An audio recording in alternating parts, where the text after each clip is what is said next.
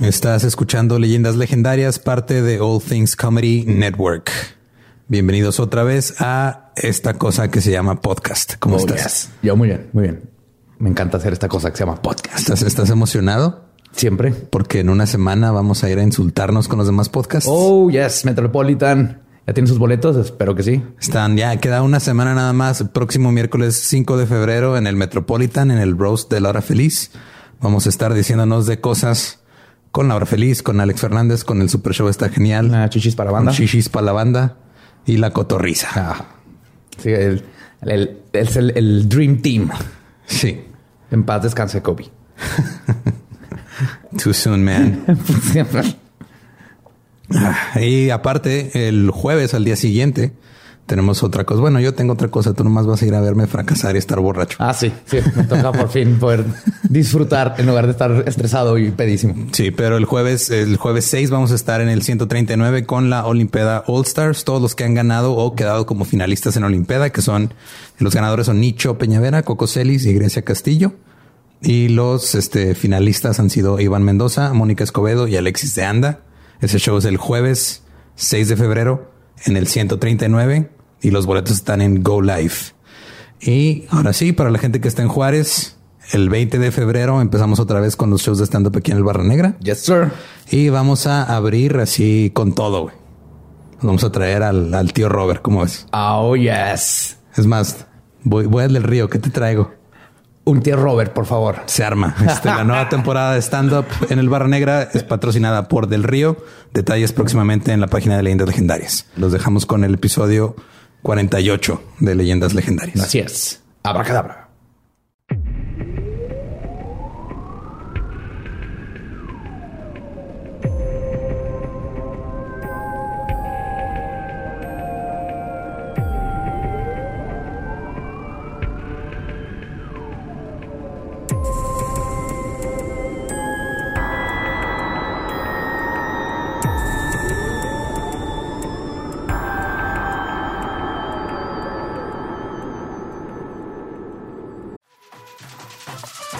We got a bunch of fries, of course, because when you're Mickey D's, you got to get fries. Delicious.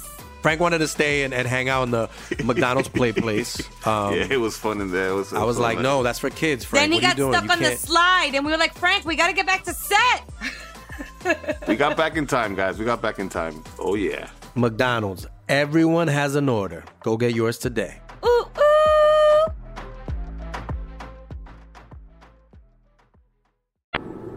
Bienvenidos a Leyendas Legendarias, el podcast en donde cada semana yo, José Antonio Badía, le contaré a Eduardo Espinosa y a un invitado especial casos de crimen real, fenómenos paranormales o eventos históricos tan peculiares, notorios y fantásticos que se ganaron el título de Leyendas Legendarias y estamos en otro miércoles macabroso, una vez más aquí llegando a sus oídos y televisiones. Ya nadie ve televisión, ¿verdad?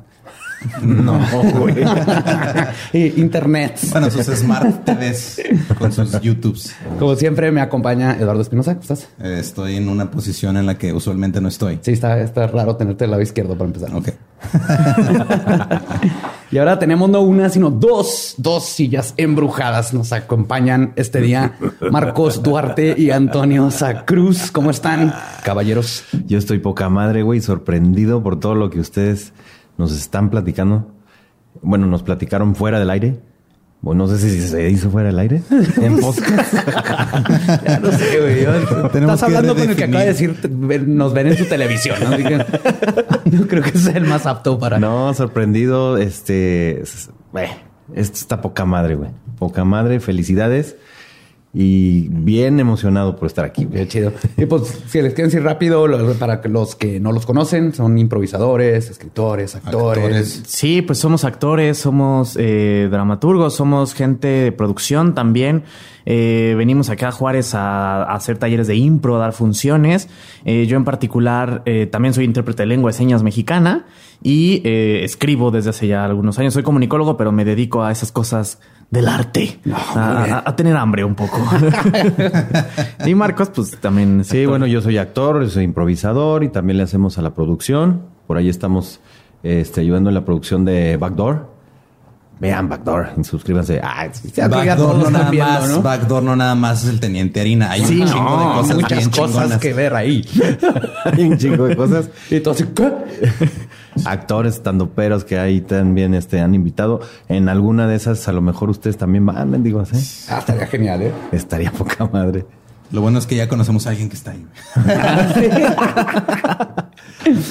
Sí, bueno, pues acá venimos, como dice Antonio, a, a dar funciones y talleres de improvisación. Que por ayer estuvo Lolo por ahí, en una que dimos de tengo los que, X-Men. tengo que quise eh, meterme al taller para aprender a que no sé improvisar.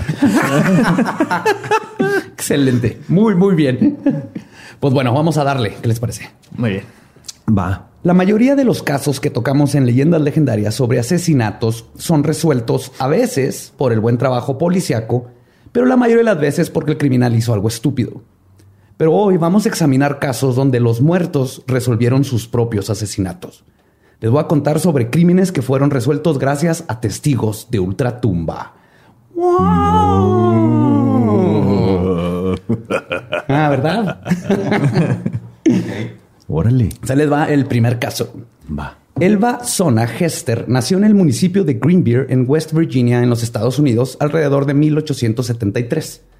En 1865, 70 al revés, ajá, en el- nació entre el 65 y en el 73 tuvo un hijo fuera del matrimonio. Ah, ok, o sea, tuvo un hijo antes de nacer.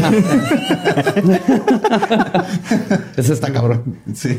Sí está legendario. Que Virgen María ni que nada. Virgen. y- Primero nació el hijo y luego nació Y ella. luego ella. Perfecto. Ok, perfecto. Tuvo un hijo fuera del matrimonio, lo que la convirtió en una mujer muy difícil para encontrar matrimonio. Pero en 1896 conoció a un vagabundo de nombre Erasmus Stribling Trout Shoe, quien se había mudado a vivir a Greenbeer en busca de una nueva vida trabajando como herrero. Al poco tiempo de haber arribado, conoció a Sona, se enamoraron y el 20 de octubre se casaron. En contra de los deseos de la madre de Sona, Mary Jane Hester, quien mostró una animosidad inmediata contra Erasmus. Digo, era un vagabundo, ¿verdad? No, Por supuesto, pues quién lo iba a querer, cabrón? pero, pero ¿quién las entiende? O sea, tu hija en esos tiempos está- tiene un hijo, nadie se va a querer casar con ella. Si un vagabundo dice, Yo me "Pero caso". si yo me caso, pues yo como mamá digo, échate. Pues es que siempre los papás buscan lo mejor para sus hijos. Entonces, sí, luego es complicado y más con un vagabundo. Pues, qué cosa. La pareja se llevaba bien y llevan- llevaban una vida tranquila durante sus primeros tres meses de matrimonio. El 23 de enero de 1897, Erasmus mandó a un niño de nombre Andy Jones a su casa a hacer unos mandados para su esposa. Cuando el pequeño llegó a casa, entró después de tocar, como normalmente lo hacía, y se topó con Sona, que estaba tirada en el suelo al pie de las escaleras. Cuando el niño intentó hablarle, se dio cuenta que no respondía e inmediatamente fue a avisarle a Erasmus, quien fue a la casa a ver la escena y contactó a las autoridades. El primero que en arribar fue el doctor Knapp, quien era el médico local, pero cuando llegó, el cuerpo de Sona había sido movido por su esposo, quien la había colocado arriba en la cama y le había cambiado la ropa para prepararla para el entierro. Esto, para empezar, sí. Ah, muy sospechoso. ¿no? Muy sospechoso. Tun. Más porque en esos tiempos, aparte, se acostumbraba que las mujeres eran las que cambiaban a los muertos y los arreglaban. Pero la mujer de la casa ya estaba muerta, no se puede cambiar sola. Otra mujer. Mira, güey, si nació después de su hijo. Bueno, mira, no sabes quién era la mujer de su casa, ¿eh? También es otra cosa. Eh, Sí, la preparó para el entierro, le puso un vestido de cuello alto y un velo sobre la cara. El médico intentó un examen, pero fue interrumpido constantemente por un sollozante Edward Shue, que acuñaba, acunaba la cabeza de su esposa y lloraba. Cualquier intento de acercarse a la cabeza de Sona para su examen hacía que Erasmus reaccionara violentamente hacia el médico, quien mejor decidió irse. En su reporte determinó que la muerte de Sona había sido a causa de, y cito, un desmayo eterno. What? Ok. Son los 1800. la- los doctores no comprendían Y la mira, anatomía femenina. Si ella también tuvo un hijo antes de nacer, ya es posible con esta mujer todo, todo. Pero lo mejor es que luego el doctor Knapp ya había, este, dijo que la estaba tratando por, y cito, problemas de mujeres. Y por lo tanto, después de leer sus notas, decidió cambiar la causa de muerte a parto. Se murió por parto, aunque Sona no dio a luz y no estaba embarazada. güey. Pero su mejor idea fue, ajá, de, de seguro traía un niño adentro y la mató. ¿Qué pedo? Claro, güey. No era por histeria, güey. Yo creo nomás porque no, no le habló con ella, si no lo hubiera diagnosticado con histeria. Los doctores antes. Sí, por supuesto. No, o sea, cualquier cosa antes, precisamente a las mujeres, cualquier cosa que les pasaba era, es que está histérica. Pues viene de histerectomía y todo eso viene de... quitarles la histeria es quitarles eh, la matriz porque se las vuelve locas. También les daban a veces este como tratamiento dildos para que se masturbaran y tuvieran orgasmos y se relajaran. Eso sí, pues está bien. Sí, pero se, lo daban usando, para todo. me duele el estómago, dildo. Doctor, mi esposo me rompió el brazo en una furia. Tome dildo. Le receto unas seis pulgadas y media. Tres veces al día. Supositorio, nomás ustedes decidan. Sona fue enterrada al día siguiente en el cementerio local Soul Chapel Methodist Cemetery. La gente que fue al funeral señalaron el extraño comportamiento de Erasmus. Su actitud oscilaba entre una abrumadora tristeza y una energía maniática. No permitió que nadie se acercara demasiado al ataúd, especialmente mientras colocaba una almohada a un lado de la cabeza de su ex y una tela enrollada en el otro. Explicó que estos artículos eran para ayudar a Sona a descansar más fácilmente. Además, le ató una gran bufanda alrededor del cuello y explicó entre lágrimas que había sido la favorita de Sona. Sin embargo, cuando llegó el momento de mover el cadáver al cementerio, varias personas notaron que parecía haber una extraña flojedad en la cabeza de Sona. Extraña flojedad. Así la describen. flojedad. Flojedad. No me quiero levantar. la madre de Sona tomó la sábana que estaba junto a la cabeza de su hija e intentó regresársela a Erasmus, quien se negó a tomarla. Cuando Mary Jane la iba a regresar al ataúd, notó un olor muy peculiar que venía de la tela y lo tomó como un augurio. Regresando a casa, decidió lavar la sábana y vio cómo el agua se tornó roja. Después de unos momentos, el agua regresó a la normalidad, pero la sábana quedó permanentemente teñida de rosa. Ah, cabrón. Ajá. Ok. Mary Jane tomó esto como una señal de sangre y que la muerte de su hija no había sido como dijeron. Después de ese extraño. ¿Por un parto? ¿No había sido por un parto? Se desmayó. Se desmayó para siempre. Para siempre. Pasa. Ay, mujeres. Siguiente paciente, pásale. No sé, es que dices desmayo eterno y nada más me imagino a, ese personaje que es la señora que se desmaya por todo. Siempre. Sí, siempre que se sorprende. Como las cabras. Ándale, como las cabras que las asustas y se ponen todas así tensas. Después de este extraño incidente, Mary Jane comenzó a rezar por cuatro días seguidos pidiendo a su hija que esclareciera lo que le había sucedido. Y sus plegarias fueron contestadas. Durante cuatro noches, el espectro de Sona se apareció a la orilla de la cama de su madre. Al principio se manifestaba como una luz brillante y con el tiempo como una aparición que tomaba forma, enfriando el aire en toda la habitación. En la cuarta noche, Sona despertó a su madre y le explicó una y otra vez cómo su esposo la había asesinado. Trout Shoe había sido abusiva y cruel y le había atacado con rabia porque pensaba que ella no había cocinado carne para la cena. Y para mostrar cómo le había asesinado, el fantasma le dio la espalda a su madre y luego, al estilo el exorcista, giró su cabeza a 180 grados hasta hacer contacto visual con su mamá. Después caminó lentamente hasta salir del cuarto, manteniendo su fantasmal mirada postrada sobre su madre. Algo me hace pensar que no fue un parto. es, que el problema es que por lo regular el bebé sale por, por entre las piernas, no por el cuello. Se lo quería sacar por otro lado. El doctor levantó la cabeza así de mape. Un bebé lo mató. O qué bueno que entendió la mamá, no sé qué te pasó, volteé la cabeza. pero ¿qué te pasó, chingada mamá? contigo no se puede hablar, mija. No me dé la espalda. No me dé la espalda. No voltees los ojos. No voltees la cabeza así. No, me encanta lo dramática que fue para enseñarle. No, Oye, no, fue me es chécate esto.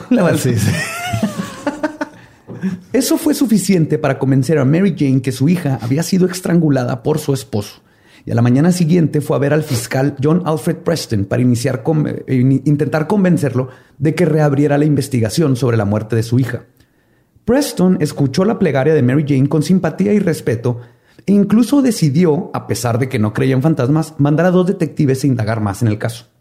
El fiscal visitó al doctor Knapp, donde se enteró de que la causa de muerte no había sido bien examinada y ambos coincidieron que la autopsia era la única forma de saber exactamente qué había pasado. Órale. Es entonces cuando el, el cuerpo de Sona fue exhumado unos días después y la autopsia fue practicada. Y se encontró lo siguiente, y cito, se descubrió que el cuello estaba roto y la tráquea aplastada. En la garganta habían marcas de dedos que indica que había sido asfixiada. El cuerpo se dislocó entre la primera y la segunda vértebra.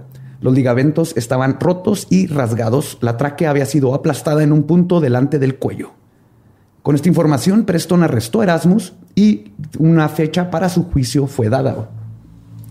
Mientras esperaba su juicio, comenzó a surgir información sobre su desagradable pasado.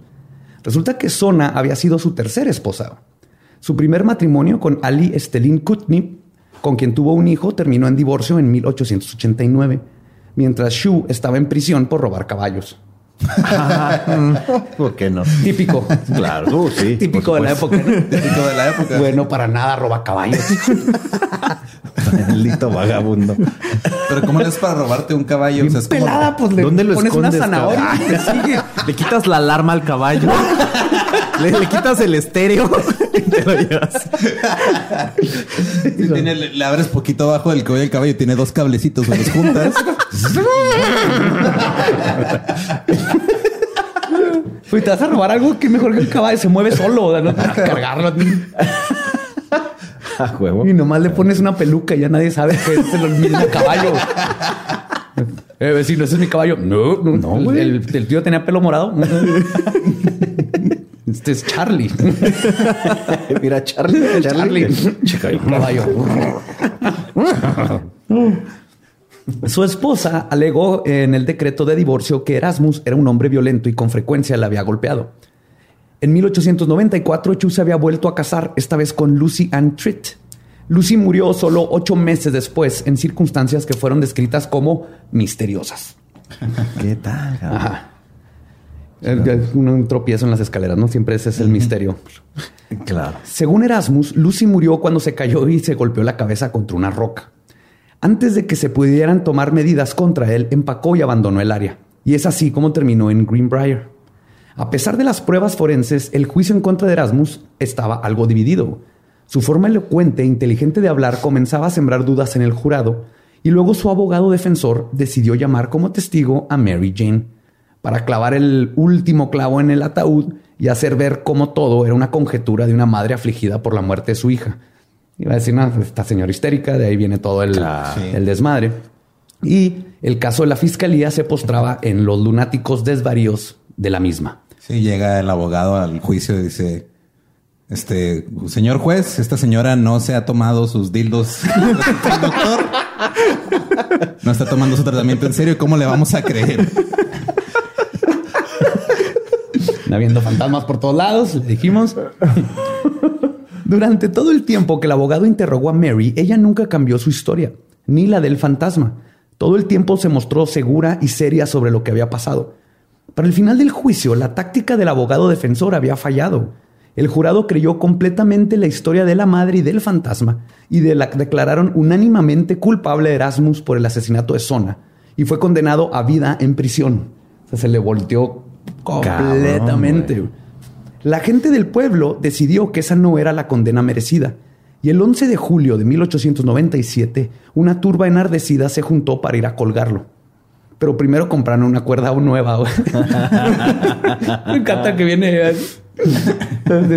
nuevecita. Fueron una... Porque pues sí, vas a ahorcar a alguien, hace que hacerlo bien. Pues sí. Va. Por suerte de Oye, la- pero estás diciendo que el pueblo fue el que. el pueblo cuando le dieron vida dijeron, no, no, no, este vato se merece la muerte. La horca. La horca. La- Pues, pero nueva. La usada, nueva. Sí, eh, no, claro. No, es, pues, es clase ante todo, ¿no? No se vaya a romper y no se vaya no, no a morir. Ajá. No. Va, güey. Ok. Entonces, por suerte de Erasmus, un hombre de nombre George M. Hara alertó al sheriff, quien salvó la vida del prisionero antes de que llegaran a lincharlo. Erasmus murió el 13 de marzo de 1900 víctima de una epidemia y el caso de Elba Sona Hilster, Shu, pasó a la historia como el único juicio en los Estados Unidos en la que una corte aceptó el testimonio de un fantasma y que además ayudó a sentenciar a un asesino. ¿Qué tal? A mí me sigue pareciendo muy chistoso el nombre de la mujer. El Basona. El Basona.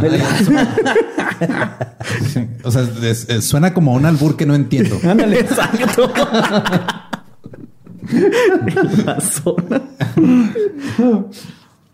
El segundo caso es aún más interesante. Se trata del asesinato de Teresita Baza, una inmigrante de las Filipinas viviendo en los Estados Unidos. Teresita se graduó de la Universidad de Chicago en Illinois, en los Estados Unidos, con una maestría en música y luego comenzó sus estudios en terapia de inhalación. Trabajaba. Espérate, ¿qué es eso? sí, güey. Yo también cuando leí, ahorita te enseña a respirar y técnicas de respiración, gente con asma y problemas de, Ah, de enfisema y todo eso. Yo tampoco sé Sí, inhalación pues, específico. suena como a...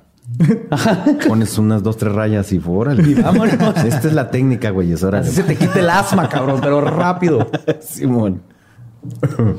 Trabajaba en el hospital Edgewater como terapista de respiración y pasaba su tiempo libre preparando. Terapeuta, ¿no?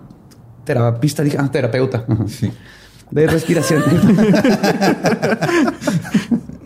y pasaba su tiempo libre preparando su doctorado en música y dando clases de piano y escribiendo una novela. Esta señora hacía de todo.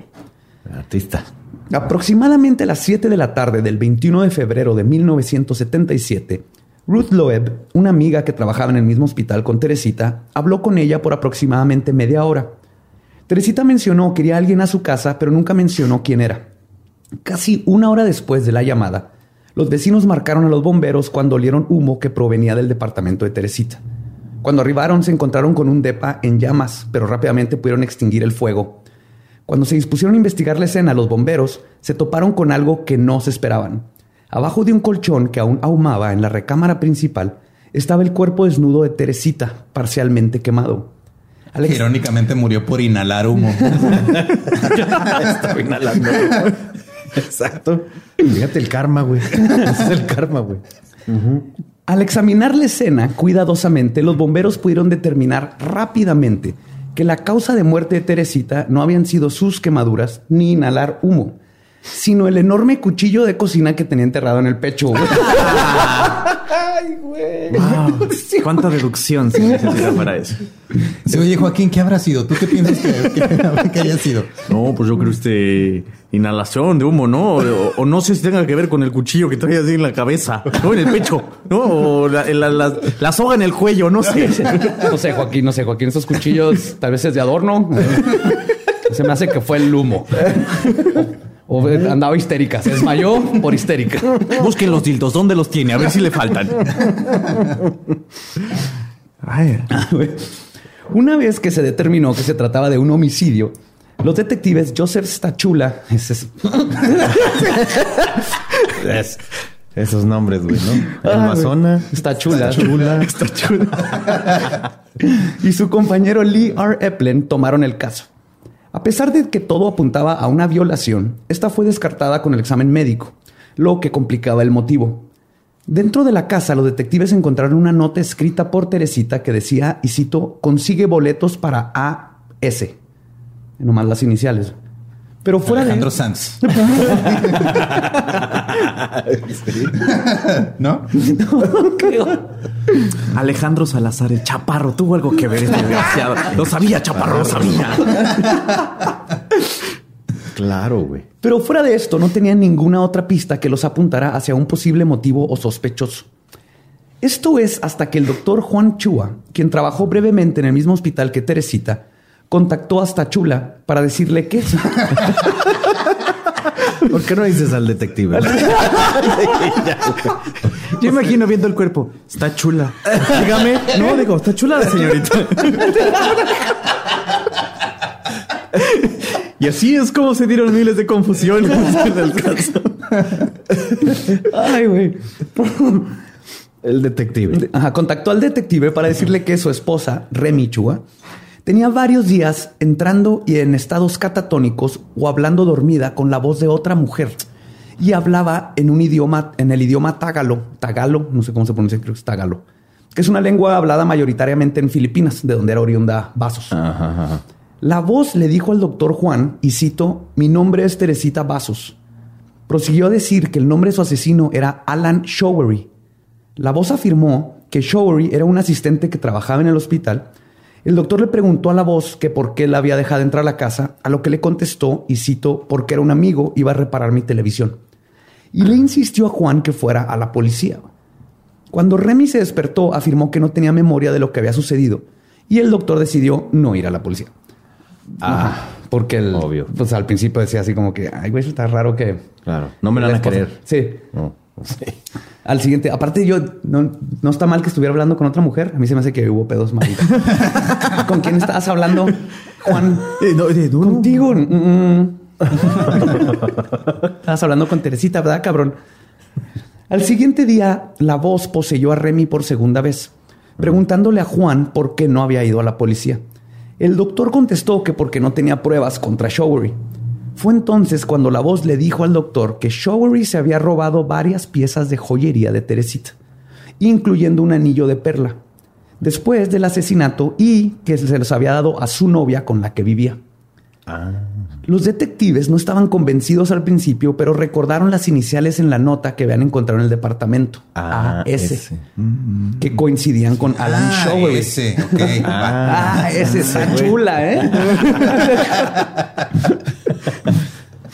Así que el detective está chula, sin tener ninguna otra pista, decidió revisar de cerca a Showery. Descubrió que su sospechoso vivía cerca de la casa de la víctima. Cuando fueron a visitarlo el 11 de agosto para hacerle unas preguntas, Showery confesó que conocía a Teresita, pero que nunca había ido a su departamento. Después de unas preguntas más, cambió su historia. Dijo que había ido a reparar su televisor, pero que se había ido inmediatamente después. O sea, sí era cierto lo que estaba diciendo la que- voz. La voz, que son, son detalles que nadie más pudo haber sabido. Claro, claro. Entonces, cuando el detective escuchó lo del televisor... ¿Cómo se llama el detective? Está chulo. Cuando escuchó lo del televisor, inmediatamente pensó en lo que había dicho la voz espectral. Podría ser una coincidencia, pero decidió seguir su instinto. Antes de salir, el detective fue a hablar con la novia de Shory, Yanka Kalmulk. Mientras- ¿Qué pedo con los nombres? Güey. Yo aparte, me doy cuenta que tener nombre de vaso eh, es un peligro. O sea, el va, el vas, el vasona, El Vasona, y Teresita Baza. Vaso, vaso. No se pongan nombres con vaso. Así va a ser taza, va a ser este conito de papel para agua. Pues, mientras platicaban con Yanka, notó que traía un anillo de perla idéntico al que había descrito la voz de Teresita. Sí, deja todo el anillo, el collar de perlas que trae.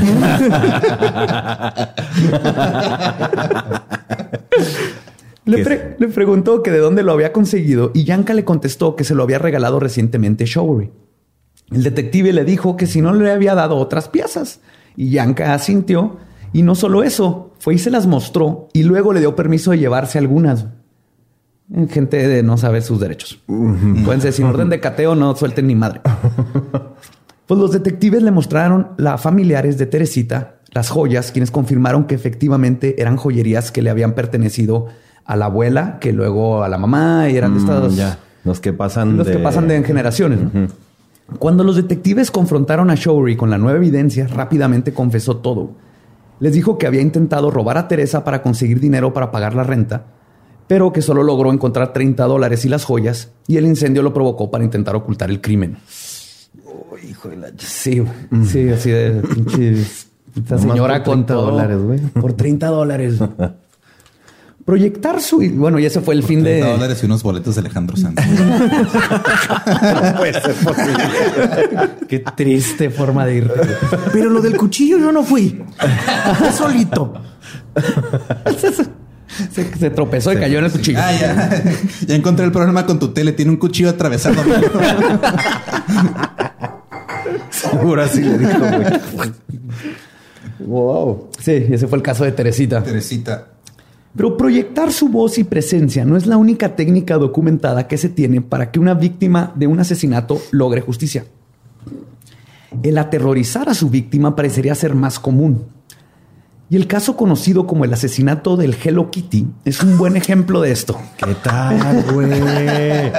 ¿Qué tal, güey? no se rían tan prematuramente porque está bien hardcore. güey. Oye, pero, el ver, nombre, pero el ver, nombre. tiene que ver con lo de que dicen que Hello Kitty tiene el diablo, entonces por eso no, no tiene boca y, y esas madres. güey. Ah, cabrón. No sabías, güey. No. Y yo conozco muchos diablos y teorías de diablos. O sea, no, no, Hello pues que es un demonio, güey. ¿Hello Kitty es un demonio? Sí. Es un demonio que se roba el dinero de muchas. Sí, Eso sí.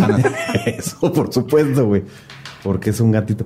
Por eso no tiene boca y no sé qué. Ah, eso No se supone que no es un gato. Bueno, dicen que no es un gato. ¿Cómo no va a ser un gato? Entonces, ¿qué? Ese es un pu- puto Eso, gato. Yo- No sé, güey. No sé. Bueno, ahí está, ya ves, es un demonio, güey. Sí, tiene más, ok. Si no es gato es demonio. Bueno, a ver, bueno, no va por ahí, no sé. En, en 1999, en el distrito de Tsim Sha Tsui, en Hong Kong, una mesera y prostituta de 23 años, de nombre Fan Man Ji, trabajaba en diversos burdeles y clubes. Es ahí donde conoció a Chan Man Lok, de, sí, sorry, los nombres, de 34 años, quien era uno de sus clientes frecuentes desde hace un par de años atrás y además era miembro de una triada. Allá las triadas son como los carteles. Sí, son, sí, son organizaciones criminales. Están, este, aquí les dicen carteles, allá son triadas. Como los yakuza y eso. los yakuza son en Japón, Ah, exactamente. ok. Que se hacían llamar los implacables o sin remordimientos, depende de cómo lo, lo traduzcan. Ajá. Chan tenía arranques violentos generalmente causados por su consumo compulsivo de metanfetaminas. Durante uno de estos arranques, Fan Manji decidió cortar la relación con su cliente, pero no sin antes robarle la cartera. Esto resultó ser una trágica y terrible decisión. Chan Man Lok primero le pidió el dinero a Fan, ella, el que traía en la cartera, ¿no? Ella lo pagó, unos 2.560 dólares que habían en la cartera, más intereses. Pero Chan quería más. Sí, todavía le hizo pagar como 10 mil dólares. Eran 2 mil de la cartera más le hizo otros 10 mil y ella lo consiguió y se lo pagó. Aún así, Peor que Hacienda, no manches. El banco. Más. Hey, ¿qué tal? Soy Lolo de Leyendas Legendarias y les quiero dejar un pequeño adelanto de nuestro nuevo podcast. Estás escuchando El Dolop, parte de All Things Comedy Network. Este es un podcast de historia americana en el que cada semana yo, Eduardo Espinosa, le contaré un suceso histórico americano a mi amigo. José Antonio Badía, que no tiene idea de qué se va a Ok, lo bueno es que el tema. No, lo bueno es que nada más te trabas cuando lees, ¿verdad? Sí, O sea, sí, sí. No, no cuando voy a decir una línea que he dicho ya como cuatro o cinco veces.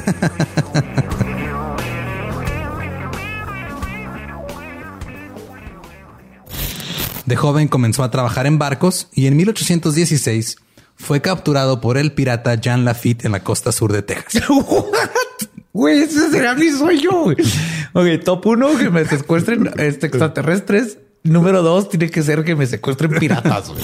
Estén pendientes y suscríbanse a El Dolop. Cuando Fan no pudo pagar más, fue secuestrada por Chan y otros dos cómplices. El 17 de marzo de 1999 la llevaron al departamento de Chan, donde vivía con su novia de 13 años. La novia tenía 13 años o llevaba 13 años con ella. Hay que, hay, hay Hay que, que aclarar. hay que aclarar eso. Claro.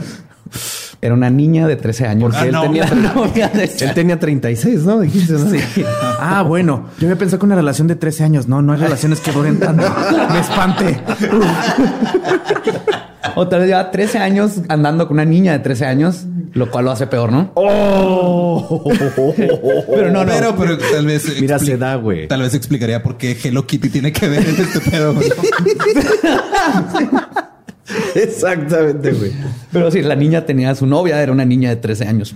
Ok. Identificada con el nombre de A Fong. Es- es- se lo pusieron de seudónimo en la corte y todo eso porque es menor de edad, pero le vamos a decir A Fong. Fong.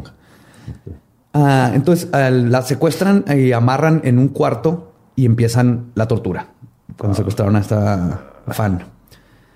Constantemente drogados, los tres hombres abusaban sexualmente de Fan, la quemaban goteando plástico derretido en sus pies, la golpeaban con barras de hierro, le echaron aceite de chiles en las heridas, la orinaban en la boca y a veces, este, perdón, sí, la colgaban de las manos con un cable eléctrico. En una ocasión, la víctima incluso fue obligada a comerse el excremento de Afón. Mientras veía Sabadazo. Y era lo peor, ¿no? ¡Quita el sabadazo! Que así lo vomitaba, güey. Estaba recibiendo mierda por los, ojos y la boca al mismo tiempo. Prefiero el chile en las heridas, pero eso no. ¡Quita el! ¡Échame plástico caliente en los ojos ya! Si vomitaba, güey, se lo volvía a tragar por. No, no, no, no. Ah. No, qué pedo. Cuando se cansaban de la tortura, se iban a otro cuarto a jugar videojuegos. Ah, lo bueno es que se cansaban, ¿no? ¿Qué sería si no, no? Sí, no? ay, güey, estoy, es- es- estoy Es molido. exhausto, este, ya estoy exhausto. Ya. De, de tanto, de tanto torturar. Con permiso, voy a descansar un ratito. Me lo merezco. Oye, ¿le echaste plástico caliente? Ay, no. Ya le hace Ya no me dio la dos para eso. horas. No, mejor ya. mañana, güey. Mañana. Vamos a terminar este nivel. No.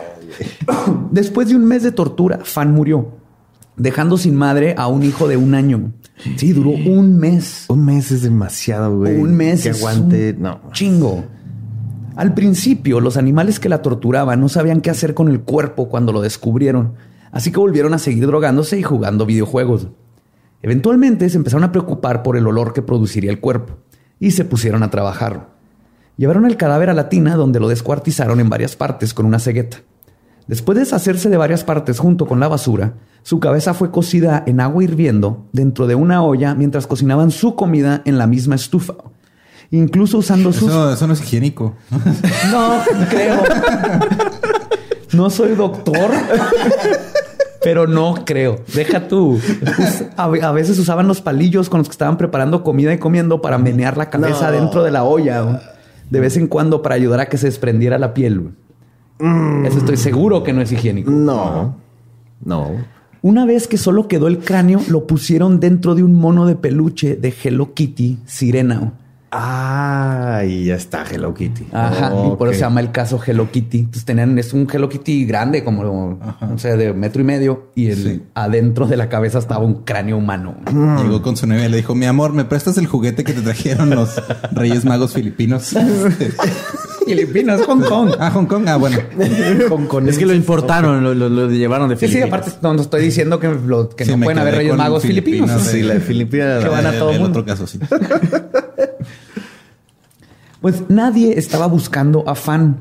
Y siendo parte de una triada, los tres hombres se hubieran salido con la suya, si no fuera porque en mayo Ann Fong llegó a la comisaría de policía a reportar que un fantasma la estaba atormentando y necesitaba ayuda. A ver, a ver, a ver, otra vez. La niña de 13 años, Ajá. a meses ya había, había pasado un buen rato y nadie iba a preguntar por esta señora prostituta que nadie conocía, ¿no? Y esto es de triada.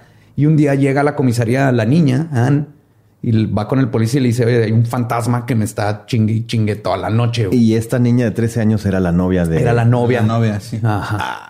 Que formó parte de la tortura, ya estuvo todo el tiempo, ¿no? Ajá, ajá. Pues llega y le dicen que el- este, el- necesitaba ayuda y que el fantasma que la estaba torturando era el de una mujer que había ayudado a torturar ella. Ah, Ajá. Karma. Lo, sí. Y cuenta todo, ¿no? Que se le aparecía, salía del closet, este, el... qué, así, qué bueno. O sea, es importante que llegue un momento en que te tiene que salir del closet. Pues que salga. Pues que... Qué bueno que aprendió a aceptarse como... Y me asusta ya que salió. ¿Qué va a pasar conmigo? Decía la niña.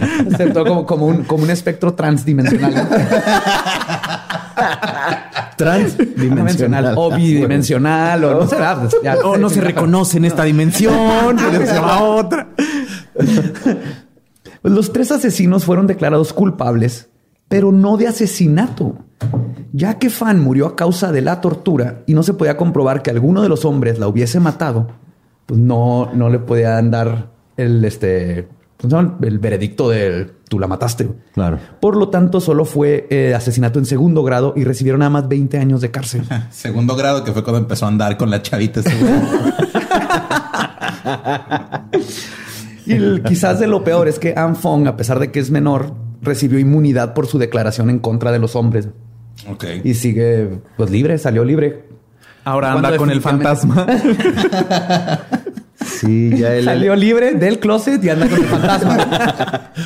Oye, y eso es otro nuevo género, ¿no? ¿Qué será? LGTTBT y alguna cosa ahí. F, de- fantasmagórico. F, fantasmagórico. ¿Será? Y ese caso podría ser simplemente la reacción psicológica de una niña de 13 años no aguantando la culpa por haber participado en tan horrendo crimen. Pero existe un caso donde ni la total falta de empatía por las víctimas salvaron a un hombre de ser acosado por sus espíritus. Terry Childs es un asesino en serie de 61 años que fue sentenciado a dos cadenas consecutivas por el asesinato de dos mujeres a finales de los 70 y principios del 80. En abril del 2017 pidió hablar con un detective porque tenía algo importante que decir. Childs entonces confesó al asesinato de Joan Mack y Christopher Hall, cometido en el 84 y en el 85 respectivamente. La policía pudo dar con los cuerpos de las dos personas desaparecidas y el juez Timothy Volkman le agregó dos sentencias de vida más sin la probabilidad de obtener libertad de condicional a Terry. La razón por la que decidió confesar, le contó al detective, es porque los fantasmas de sus dos víctimas tenían años atormentándolo en la celda. Aparecían de las sombras de abajo de la cama, sus ojos lo observaban todas las noches y en varias ocasiones lo atacaban mordiéndole la cabeza y la cara. Entonces ya no aguantó y fue y se echó otros dos crímenes que no sabían que estaban conectados con él. Se echó más este, condena porque no aguantaba los fantasmas. El acoso de los fantasmas. Y este es un, un asesino en serie, ¿no? Se cree que tiene hasta 12 víctimas, nomás que nomás se le pudieron comprobar dos. Ah, Ok. Entonces no tenía por qué ir a confesar nada. Oye, güey, pero es parte como de la esquizofrenia, ¿no? Que puedan... O bueno, las culpas, pues. Que te empiece a psicológicamente. Sí, Sí, claro. sí, güey. Muchos de estos casos pueden ser como estos de que los atormentan, puede ser un, un como este, una defensa, ¿no? De culpa y tu cerebro te, Claro. te levanta eso. Pero hay cosas bien interesantes como lo de Teresita, que es así de cómo supo el- Lo del anillo. lo del anillo, la televisión, cosas muy específicas. Y de hecho, finalmente, existe otro, otro tipo de caso de justicia de ultratumba, donde no fue el espectro desencarnado de la víctima la que apuntó a su asesino, sino que se esperó a reencarnar. ¡Wow! Cabrón. ¿Querías paranormal? Ahí está, cabrón. Órale. En el libro del terapeuta alemán Trutz Hardo, titulado Niños que han vivido antes, o Kids Who Have Lived Before, narra la historia de un niño de tres años de la etnia Druze. Es una pequeña etnia este, en Arabia. Ah, Ok, ok, ok. Tienen sus propias, de hecho, creen mucho en la reencarnación y todas estas cosas, por eso tomaron en serio lo que pasó, lo que les voy a contar. El niño tenía una pe- un peculiar lunar rojo de nacimiento en la cabeza y frente, que tenía la forma de una línea. Sí. El niño afirmaba saber cosas de su pasado. Recordó el lugar donde vivía, donde fue asesinado y que fue asesinado por un hacha. Entonces, de tres años le platicaba a los papás y siendo los druses que creen mucho en esto, no fue así de que, ay, mijo, ¿qué estás soñando? Fue, ¿qué pedo? Claro. Dime más. que, yo, que yo hubiera hecho. ¿Lo de la línea sería por el hacha? A lo mejor. Ah, ok. No, sí, sí, pues sí. Ahorita este, Ah, ok. hay muchas este, teorías. Bueno, son- no, no- no son teorías, son más creencias. Que esas marcas de nacimiento son Oye, marcas de vidas pasadas. Ah, pues Estuvo es tan cabrón el golpe que se lo llevó a otra vida. Tu Oye, lunar, güey. Marcos Duarte. Dicen que tengo un, bueno, tengo un lunar acá y me decían, güey, esa madre. Me decían, no, es que fuiste o fusilado o este, un balazo. Algo en la lo cabeza. tienes en el cabeza, cuello. Yo creo que tienen una Pues es mordida. en el cuello. Ay, sí, una mordida. sí. o en el tiempo de Drácula, güey, algo. no, así acá atrás, güey, aquí enfrente, güey. Entonces, mira, en una de esas. Puede ser. ver. Yo tengo uno aquí como en la cadera. Ajá. También así de nacimiento. Y curioso porque una, mi tía, la hermana de mi papá, teni- lo tenía aquí como en el cachete, casi de la misma forma. Ya se le quitó con el tiempo, pero esa marca la tenía mi tía y yo. Wow. No es que yo en la cadera. Pero sí, se- Pues mucha gente cree que es que, que se hereda y es una forma de reencarnación y que es una señal de algo que te pasó. Cabrón, a ver. Entonces, un grupo decidió visitar el lugar de nacimiento de la vida anterior del niño junto con él. El grupo que acompañaba al niño incluía a un hombre llamado Eli Lash, que era un médico en Israel y trabajaba como consultor principal en coordinación con los servicios de salud en la franja de Gaza. Sí, iba gente heavy acá. O sea, el güey lle- llevaba gasas a la franja de Gaza. Pues, ¿Cómo, no- cómo crees que hacen la franja? güey? Tienes que poner las grasas, güey. Pero salen volando con el aire, entonces constantemente tienes que estarla poniendo, güey, para que la gente sepa dónde está la pinche Esa- franja. eh, franja de gasa y micropor. Para que no se vuelen las gasas. Ah, güey. Después de visitar dos aldeas que el niño no reconoció, finalmente dieron con el lugar que buscaban. El niño recordaba los nombres de la gente del pueblo, incluyendo el de su asesino. Se iba caminando un niño de tres años y decía Brishka y Joaquín, ¿qué pedo, Don Chuy? Y así, ¿no? O sea, reconocía a la gente que está del pueblo. y sus- se sabía sus nombres. un niño de tres años que jamás había ido a, a esa aldea. güey. Después de hablar con ellos, les dijo cuál había sido su propio nombre y el nombre de su vecino que lo había asesinado. Los locales reconocieron perfectamente de quién estaban hablando y dijeron que tenía desaparecido cuatro años. Luego acompañaron al niño hasta que apuntó a la que fue su antigua casa. Estando ahí, o sea, lo, lo interesante, nadie le decía nada. O sea, el niño solito hasta que llegó y esa era mi casa. Y ya los del pueblo así que, ay, güey, sí, güey. ¿Qué vergas? Y en eso llegan a cobrar el, el predial que tenía que pasar. Ah, usted es el dueño. Órale, cabrón. Ya le cortamos la luz. La reinstalación sale en tanto. Ok. Pues, perdón, los locales reconocieron perfectamente de quién estaba hablando y dijo que tenía desaparecido cuatro años. ¿no? Luego acompañan al niño, apunta a su antigua casa y ahí se acercó a un hombre, le dijo correctamente cómo se llamaba y luego comenzó a contarle lo siguiente. Y cito, yo era tu vecino, nos peleamos y me mataste con un hacha. Incluso sé exactamente dónde escondiste mi cuerpo. La cara del acusado se tornó pálida y luego fue forzado a acompañar al niño por los aldeanos, quien los llevó primero al lugar donde estaba su cadáver y después al lugar donde se encontraba enterrada el arma homicida. Al hacha. Y el cadáver, ya que lo exhumaron, presentaba una herida en el cráneo por el golpe con un hacha exactamente donde el niño tenía su lunar de nacimiento. Ándale. Ah, no, no, aquí lo raro es cómo supo dónde estaba el hacha si ya estaba muerto. O sea, no, no, no, no, no. Eso es lo raro, ¿no? No, o sea, eso es lo raro. O sea, no, no tiene sentido, no tiene sentido. para Todo lo demás sí, sí. Todo lo demás sí. Se mamó con lo del hacha. Sí, no, no, eso es lo raro. Esa fue, fue a una- un día antes el niño le enterró. oh, sí, está muy impresionante. O sea, esa historia. estamos hablando, por ejemplo, güey, lo acaban de matar unos meses, güey, y el niño nace en otro pueblo, güey, a los meses o a los... Fueron Un año. Más o menos, si tenía tres años y él tenía cuatro años aparecidos, como un año después. Más o Sí, menos. Ajá. como un año se reencarnó y entonces a los tres años... pues, se- Ya que puede se- hablar, lleva a todos a. Cabrón. Ese fue el puto que me mató. A este el hacha. Ok. Sí, está, está bien hardcore.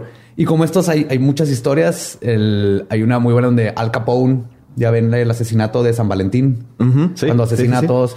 Pues no si sabían, pero esto- lo, es- lo estuvo acosando el fantasma de uno de los que asesinó Oh. toda la vida hasta cuando estuvo en, En prisión. En, en prisión, en, este, en Alcatraz. Ajá. Y gritaba y de hecho hasta tenía, consiguió nuevos guardaespaldas porque en la noche se le aparecía a este vato y los guardaespaldas lo oían gritar.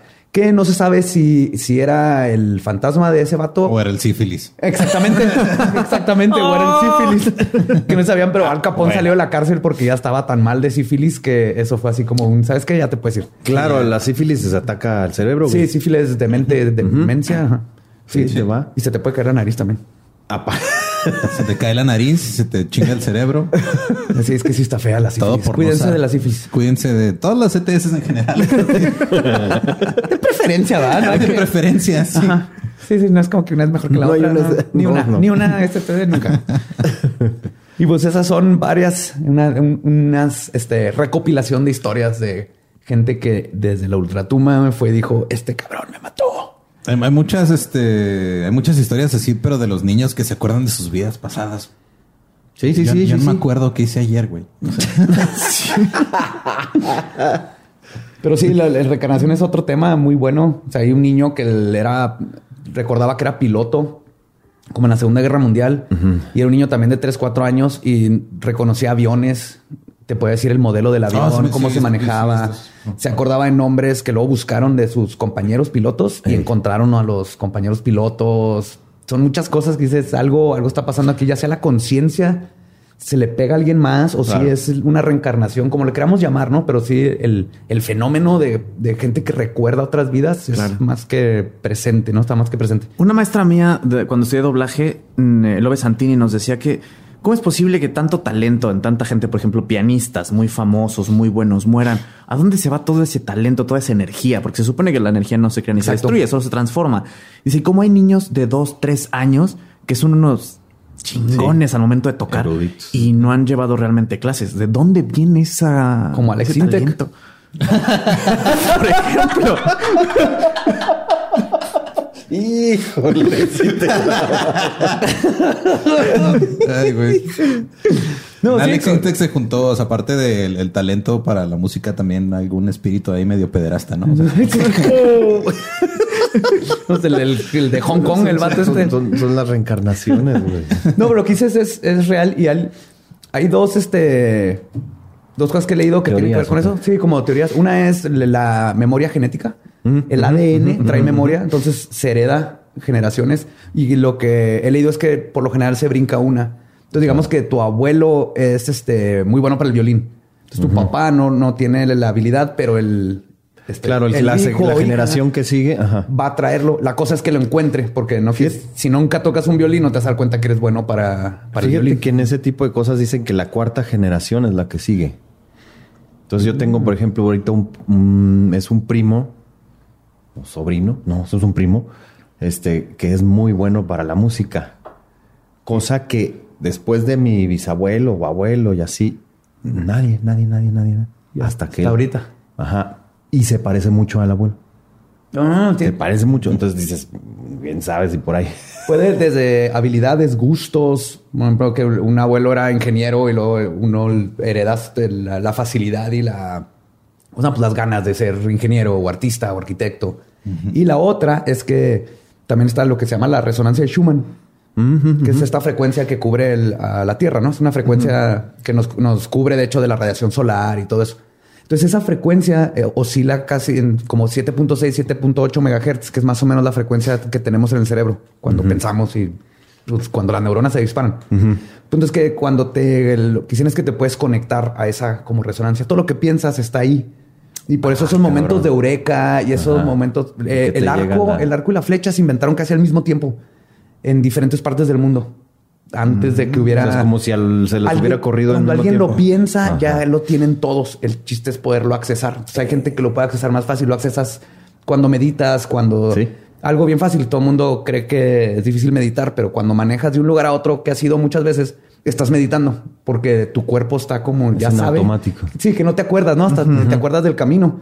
Entonces lo que está haciendo es distraes al cuerpo en algo automático. Para eso soy el rosario. De ahí viene el rosario, rezar, este, los, Los mantras, malas, los mandalas, todo eso. Para entretener al, al cuerpo para que el cerebro se pueda este, pues, liberar, ¿no? Y cuando han hecho estudios, bajas a ondas, este, pues es que es alfa, beta, teta, así. Te- eh, tu cerebro cuando estás en ese estado meditativo, estás eh, más o menos a la frecuencia de Schumann, ¿no? Ok. Y por eso eso explica, porque luego se te ocurren cosas cuando te estás bañando, vas manejando, estás entre dormido y despierto, porque estás abierto a toda esta información que no se destruyó, que ahí está en el medio ambiente. O sea, aquí la cosa es que en cuanto te llegue la idea, güey, es hacerla. Híjole, yo no, a mí cuando me llegan las ideas estoy orinando. O sea, no puedo hacerlo en ese momento, Marcos Duarte. O sea, imagínate. O sea, sí, sí hay que ensuciarse las manos para hacer las cosas, pero no en ese momento. Estás mirando así, Sí. esa es la cura del SIDA. ¡No! ¿Dónde lo anoto? Y ya nada más lo escribo así. Una firma, güey, en el baño. No, no, no tiene ni idea. Ya, ya- ya inventaste el- el- la máquina de movimiento perpetuo, la cura del SIDA. Máquinas del tiempo, también pero valieron madre porque estabas meando. Voy a comer betabel así para tener colorante y así. Claro, güey. Ah, ah, pues muchísimas gracias. Espero que les haya gustado. No, el- espérate, güey. Todavía hay más, ¿no? No. Estoy bien picado, Ah, güey. mucho más. Estuvo chido. Ahorita seguimos con la, con la platicada. Muy bueno. Pero si les gustó, busquen eso de la resonancia de Schumann y todo el la información Pues genética. también es por, digo, yo, yo me fui ya como por un pedo más así artístico de, eh, o sea, del, como la inspiración también, como viene de ahí, ¿no? O sea, como que tienes que estar listo para cuando llega Claro. la inspiración, por decirlo de cierta forma. Claro. Claro. Pero tienes que entrenar para que cuando llegue puedas hacer algo con eso. O sea, no nada más. Sí, es una combinación de las dos cosas, ¿no? Porque puede ser, se te puede venir una melodía, así la canción K-pop que va a ganar millones, pero si no tienes, sabes tocar ningún instrumento, ¿cómo la vas a, Claro. a producir? Y eso es para todo. O cómo la escribes, güey. ¿Cómo la escribes? Sí, ¿Cómo- ajá. cómo se la dices a Entonces, quién. en lo que te gusta, prepárate y luego llega el momento en donde llega esta inspiración. Así como a ustedes les llegó este podcast. Sí. Es una chingonería. Por ejemplo, y fue algo que nos estuvimos entrenando indirectamente. Fíjate. Con todo, ¿no? Yo toda la vida investigando esto. En la maestría me enseñó a, a investigar y citar y a hacer. Ah, o sea, el- eres investigador. Soy investigador, ajá. No eres el chulo. Está chula. Está chulo el investigador, sí.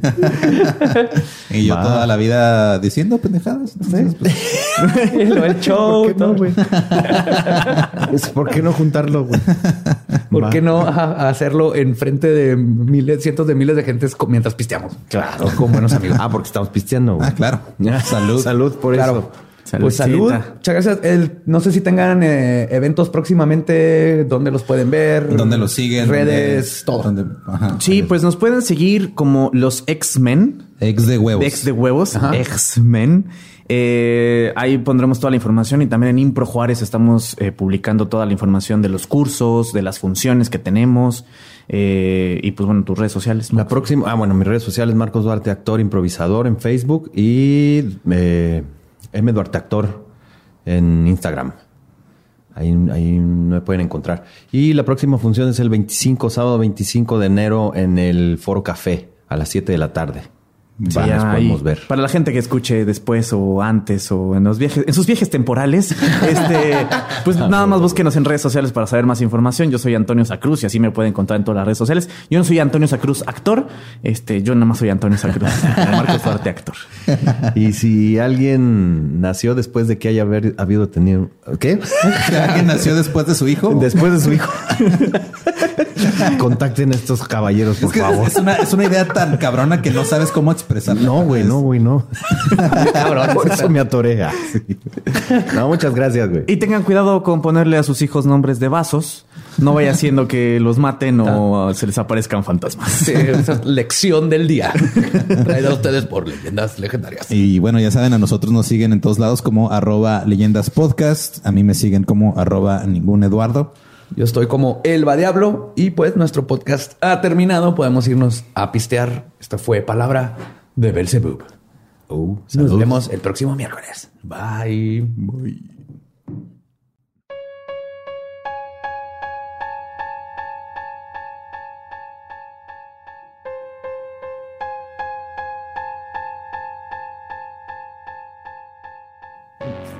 Espero que hayan disfrutado de fantasmas que encontraron a sus asesinos. ¿eh? Fantasmas y un niño de tres años. Y un niño de tres Un años. niño de tres años que tiene, o sea, se, se ubica mejor y se expresa mejor que yo a mis 33 años. Y que yo, no, ese vato O sea, se- yo, yo no puedo regresar al, al fraccionamiento, o sea, donde vivía antes, me pierdo y está como a un kilómetro de donde vivo ahorita. Yo no me acuerdo del nombre de ninguno de mis vecinos y viví en mi fraccionamiento como 22 años. Ya nomás eso para mí es extraordinario. Y hablando de cosas donde, bueno, estos no estaban muertos, pero bueno, el, ok, hubo una nota ahí que compartieron en el grupo de fans que algunos han preguntado. Hay un grupo de fans de Facebook que se llama Fans Legendarios de Leyendas Legendarias Volumen 2. Acuérdense del volumen. El volumen 2, el volumen 1 desapareció. no sé por qué. Misteriosamente. No Así sé. nos pasan con varias cosas. Así de repente las cosas desaparecen cuando hablas de cosas paranormales y ciertas personas. eh. Pero uno que, este, bueno, en, en diciembre eh, encontraron a, a- a Kevin Bacon muerto. A mí, Footloose. No, no, ese Kevin Bacon no, otro Kevin Bacon. Hay otro Kevin Bacon. Hay otro Kevin Bacon que tenía 25 años, lo encontraron muerto en este, en, en un- el sótano de, de la casa de un güey que se llamaba Mark Latunsky. ¿Cuándo van a necesitan pasar una, una ley de que todos los sótanos tienen que tener una ventana enorme hacia el exterior para que todo el mundo pueda ver hacia adentro? Pero como el sótano está abajo de la tierra, ¿cómo pones una ventana Pues abajo un periscopio o algo. Yo no sé. Yo no voy a hacer las leyes. El que haga las leyes, ese es su problema. Yo estoy tratando de ayudar a la humanidad. Lo que no sé es por, por qué es tan común. O sea, es que es, es muy común que pase esto en Estados Unidos, güey. Y meten a gente a su sótano y les hacen cosas. Pues que tienes un sótano, hay que usarlo de algo. Y si no tienes una mesita de futbolito, empiezan las ideas tenebrosas. Pero bueno, hace este al, al tipo, este tipo Mark Latunsky que tiene 50 años, lo, lo- le pusieron, le, le- o sea, lo, lo arrestaron. Tiene un cargo de asesinato por matar a Kevin Bacon, no a ese Kevin Bacon, a otro Kevin Bacon. Este que dice que el Kevin Bacon de 25 años igual y fuera un era un clon. De Kevin Bacon. Ajá, de Kevin, Kevin Bacon, Bacon. no se ve más grande de treinta y tantos. No. Y este, y lo que, lo que salió esta semana apenas fue de que hubo dos llamadas al 911, este, meses antes de que pasara lo de, lo de Kevin Bacon, de otros, este, hombres que habían dicho que este güey se los había llevado a su casa y los había encadenado en el, en el sótano. Y la chota no fue a revisar porque chota. Pues por, no sé por qué, o sea, bueno, o sea, como que sí, sí investigaron, pero no bien, como ya vemos que pasa muy Sí, seguido. Sí, sí. Aparte aquí se escucha como siempre, es algo este que la policía de seguro dice, estas son cosas gays y no quiero nada que ver con eso. Pues mira, eso dices y resulta que eh, uno de los güeyes que hizo esa llamada, este, o sea, marcó diciendo que el güey despertó en el sótano, encadenado, encontró un cuchillo y cortó así como un, este, un strap de ahí de piel que lo tenía sujetado a una cadena. Y ese güey conoció a Mark en la parada de camiones y Mark le tiró rollo y se lo invitó a, a- a tomar. O sea, el güey aplicó un John Wayne Gacy básicamente. John Wayne Gacy o Bob Bardella es otro que hacía exactamente lo mismo. güey. Asesinos iban a asesinar, sean originales. Este. No, pero estas cosas también este eh, Ridgeway y todos estos asesinos que agarran a, a gente en los camiones. Es bien fácil. Gente, tengan miedo. Tengan miedo. Ahí. No, no se vayan con extraños que acaban de conocer en las paradas de autobuses o que les ofrecieron ride.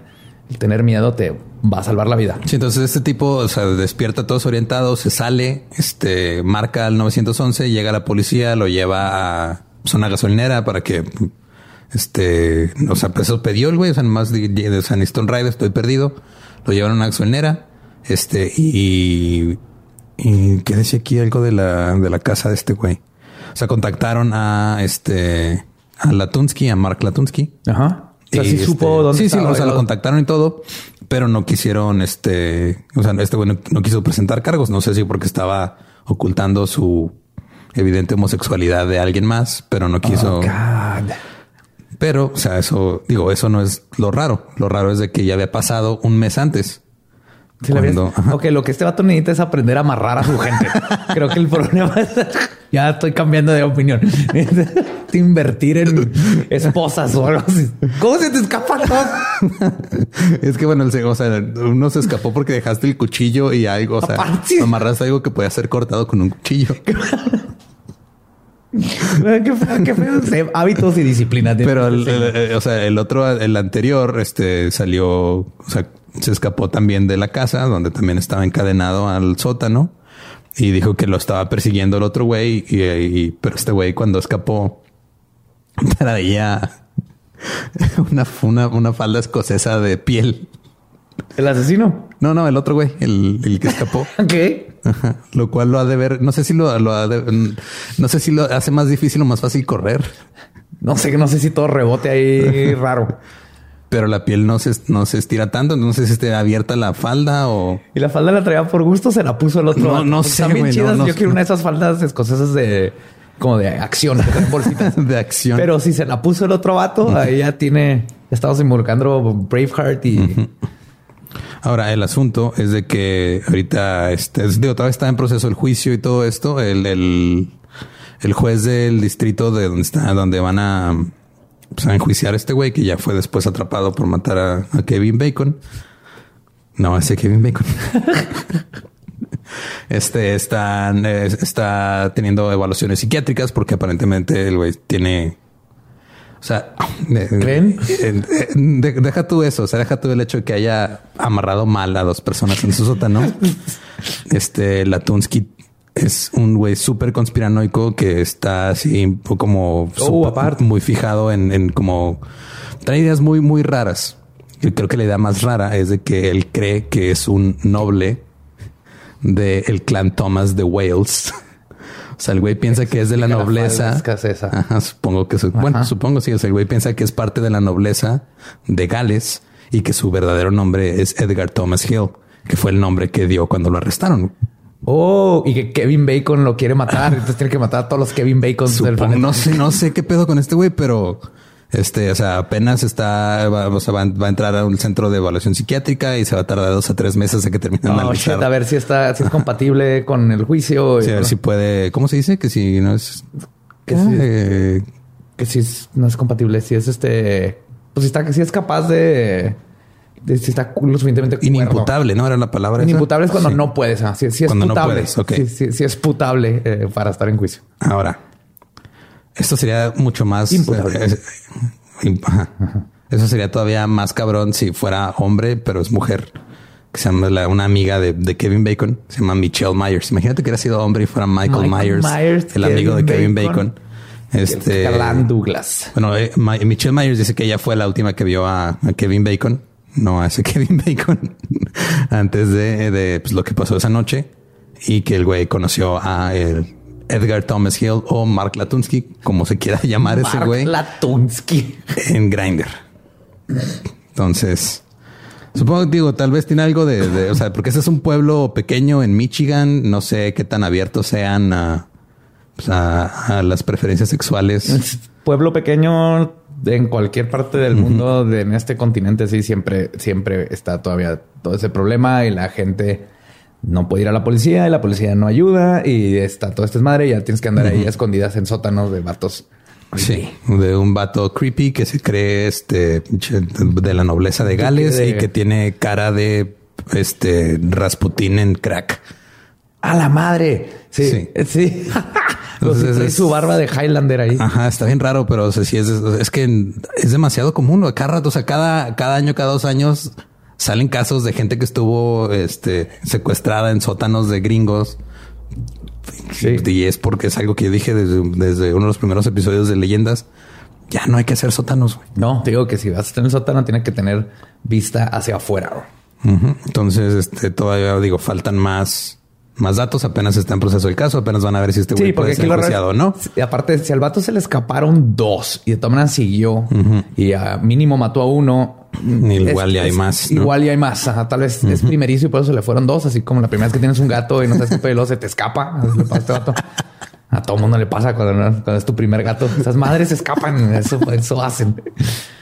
Si este vato pueda que esté es primerizo, esperemos. Si no, es probable que ya. De hecho, yo creo que debe de haber más, porque ya para cuando llegas a, a planear de tener cómo, sí, porque ya, cómo ya- a ya- había ya planeado, lo- digo, mal planeado, pero ya tenía planeado cómo, a, cómo primero así atraer a un güey a su casa, ponerle una falda escocesa de piel, amarrarlo mal, se le escapara.